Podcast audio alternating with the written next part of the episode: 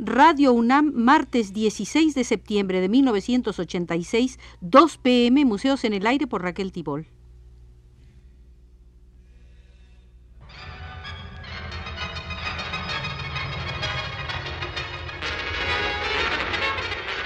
Radio UNAM presenta Museos en el Aire.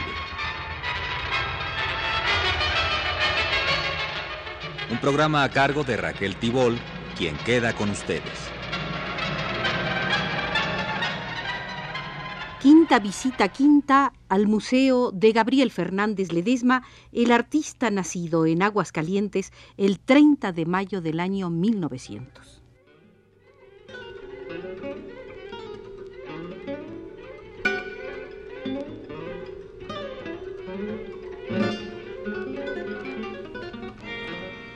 La gran versatilidad que tanto asombra al revisar en larga perspectiva la obra de Fernández Ledesma pudo darse gracias al impulso de integración que floreció en México para fortalecer, en apretada y accesible síntesis, la presencia y la función del arte como cosa pública. En la síntesis de Fernández Ledesma nada queda fuera, ni las artesanías, que conoce como pocos, ni las fiestas pueblerinas que registra con ojo de pintor y minucia de etnólogo, ni el arte antiguo o el decimonónico, de los que ha sido un incansable estudioso y oportuno difusor, ni los vanguardismos que supo dar a conocer sin abstrusas o aristocratizantes interpretaciones. Fernández Ledesma logró su propia síntesis, pero escaparon a su control los mecanismos para que todos sus frutos perduraran o se expandieran. Su pasión humanitaria, como la de muchos otros artistas de su época, naufragó cuando la burocracia cultural, con sus razones de Estado, sustituyó a los artistas en la promoción del arte y las disciplinas conexas. Replegado en su soledad, Fernández Ledesma se convirtió en custodio de proyectos que, siendo suyos, no podían ser resueltos únicamente por él. Pero no hubo patetismo en su repliegue. No puede haberlo cuando tanto se ha realizado. Ya solo su capacidad de objetivación, su dominio del objeto, alimentados por su curiosidad sin límites, no se vieron mermados por sentimentalismos, rectificaciones o amarguras. Durante medio siglo su arte estuvo tan próximo a la realidad concreta que alcanzó a palpitar con la historia de ese México contemporáneo que no pensó el arte como un lujo. En el repliegue no fueron pocos los trabajos que quedaron editados parcialmente como el referido a la vida de la muerte, documentado estudio del que solo publicó una parte en noviembre de 1948 en el número 5 de la revista México en el Arte, editada por el Instituto Nacional de Bellas Artes.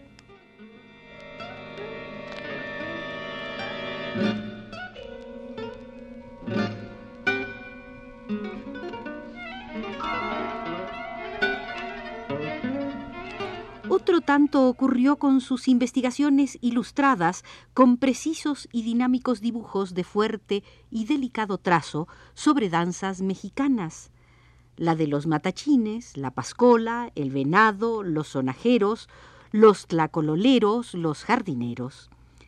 En otro número de la revista México en el Arte, el dedicado en agosto de 1955 a la danza en México, se publicaron cuatro ilustraciones de Fernández Ledesma que daban la medida de la gran calidad en ese empeño. Una pareja en la danza de los jardineros, llamada también danza de los arcos o de los monarcas, luce sus trajes de reyes con coronas metálicas y avanzan tomados de la mano mientras la mujer, en verdad un varón con traje femenino, levanta un arco enflorado. Otros dos dibujos ilustraban la cuadrilla de los paragüeros enmascarados y uno más dedicado a la danza de los arqueros, quienes en vez de flechas cargan en la diestra una sonaja el Ayacashli prehispánico, descrito por el historiador Alfredo Chavero como una calabacilla redonda u ovalada, con muchos agujeros y llena de piedrecillas que sacudían y con cuyo sonido, que no era desagradable, acompañaban el de los instrumentos. En palabras de Rubén M. Campos, se pueden reconstruir las vivencias de un intelectual mexicano citadino ante el deslumbrante desarrollo de un rito de danza tradicional. Sobre la danza de los tlacololeros, que se interpreta en el estado de Guerrero, escribió Rubén M. Campos en 1932 en el periódico Nuestro México.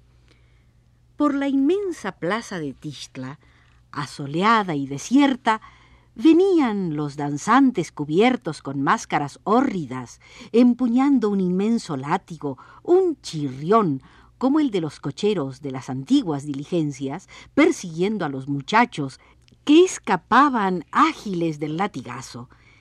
Era el 2 de noviembre y era la época de la tala de los zacatales de los montes, a los que llaman Tlacolol, en aquella región suriana.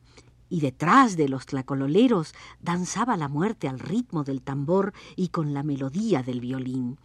El hombre que representaba la muerte Iba enfundado en un traje de manta de una pieza, con la osamenta en blanco pintada sobre la tela negra, empuñando una guadaña con la que hacía, mientras danzaba la danza macabra más extraña que he visto en mi vida, ademanes de cegar vidas en cada hemistiquio.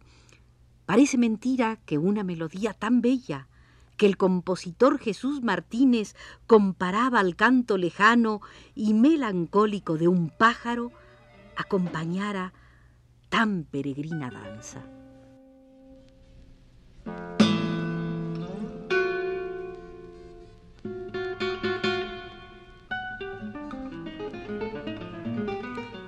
El afecto de Fernández Ledesma por las celebraciones tradicionales se fortaleció durante los trabajos desarrollados por él para el teatro y el ballet mexicanos.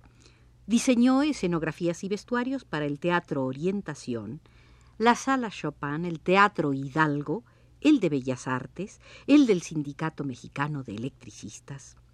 Suyos fueron los diseños para el Candelero de Musset, el Padre de Strindberg, Juana de la Luna de Marcel Achard, la comedia de las equivocaciones de Shakespeare, las troyanas de Eurípides, la rebelión de los colgados de Betraven, ya viene Gorgonio Esparza de Antonio Acevedo Escobedo, un tranvía llamado Deseo de Tennessee Williams.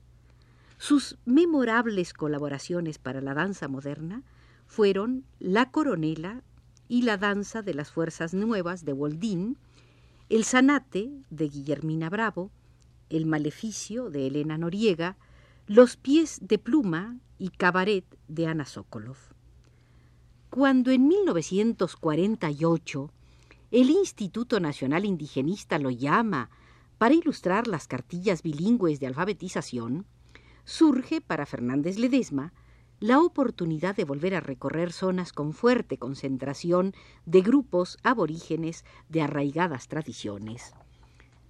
Los abigarrados carnavales pueblerinos como el de Tepoztlán, Morelos, el de Huixquilucan en el Estado de México, el de Saachila en Oaxaca y los de Santana, Xalmimilulco y Huejotzingo en Puebla ofrecen una enorme riqueza en trajes, en máscaras y aún en elementos dramáticos. Pero quizás ninguno, como el de Huejotzingo, atrajo la atención de escritores y artistas. Francis Tour, coeditora con Diego Rivera de la revista trimestral Mexican Folkways, hizo en el número de enero-marzo de 1929 una de las mejores descripciones. El tremendo asunto no la llevó a descuidar las referencias precisas. Yo nunca he visto, escribió, tantos participantes en una fiesta donde los trajes eran tan fastuosos y de tanto colorido.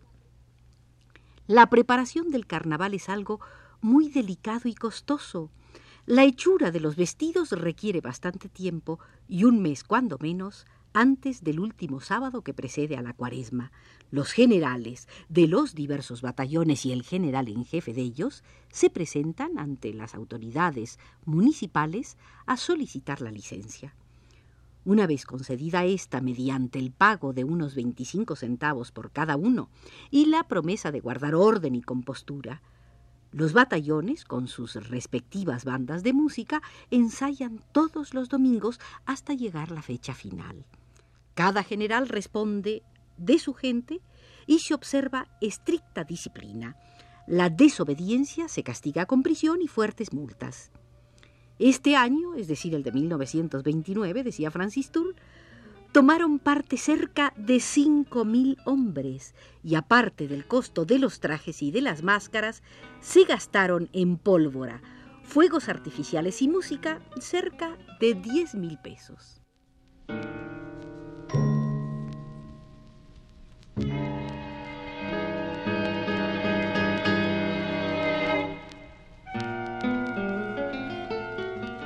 Francis Tour tuvo el acierto de reproducir íntegro el programa publicado por la línea de camiones México-Puebla, documento de incomparable valor que ahora volvemos a rescatar. Sábado 9. A las 15 horas la plaza estará posesionada de los franceses y turcos, la cual será tomada por las fuerzas del general en jefe, tomando prisioneros a los que se encontraban en dicha plaza. Después de adquirido, el general en jefe se hará un recorrido por la plaza principal. Domingo 10.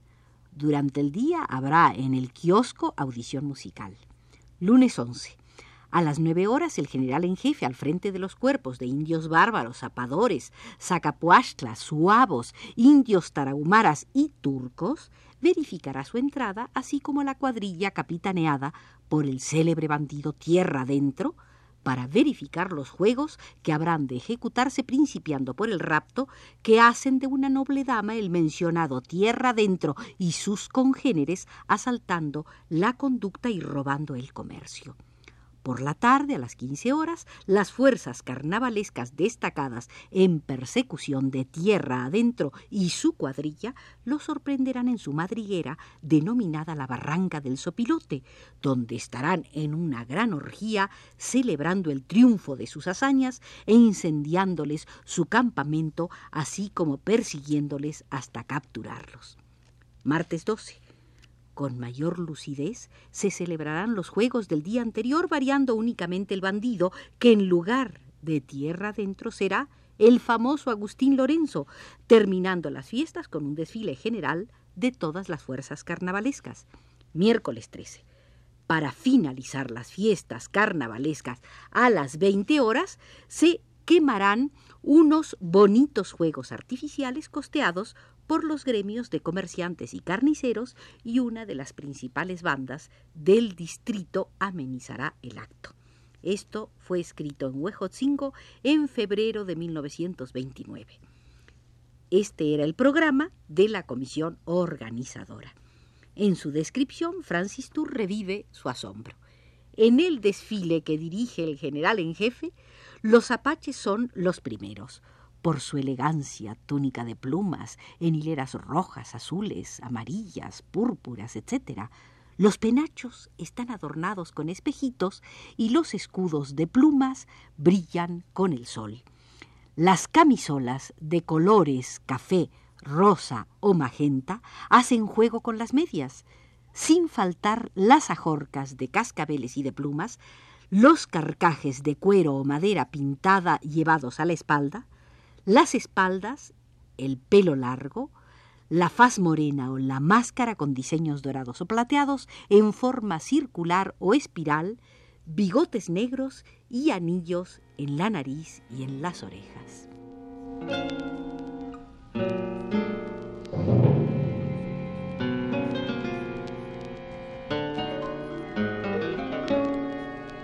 Con la descripción de Francis Tour del Carnaval de Huejotzingo parcialmente, que continuaremos en la próxima emisión, termina la quinta visita al Museo de Gabriel Fernández Ledesma y agradecemos a Arturo Garro nos haya controlado para nuestra visita.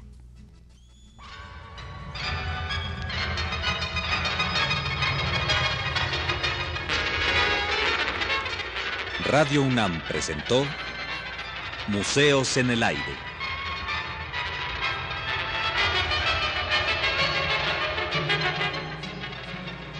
Un programa de Raquel Tibol.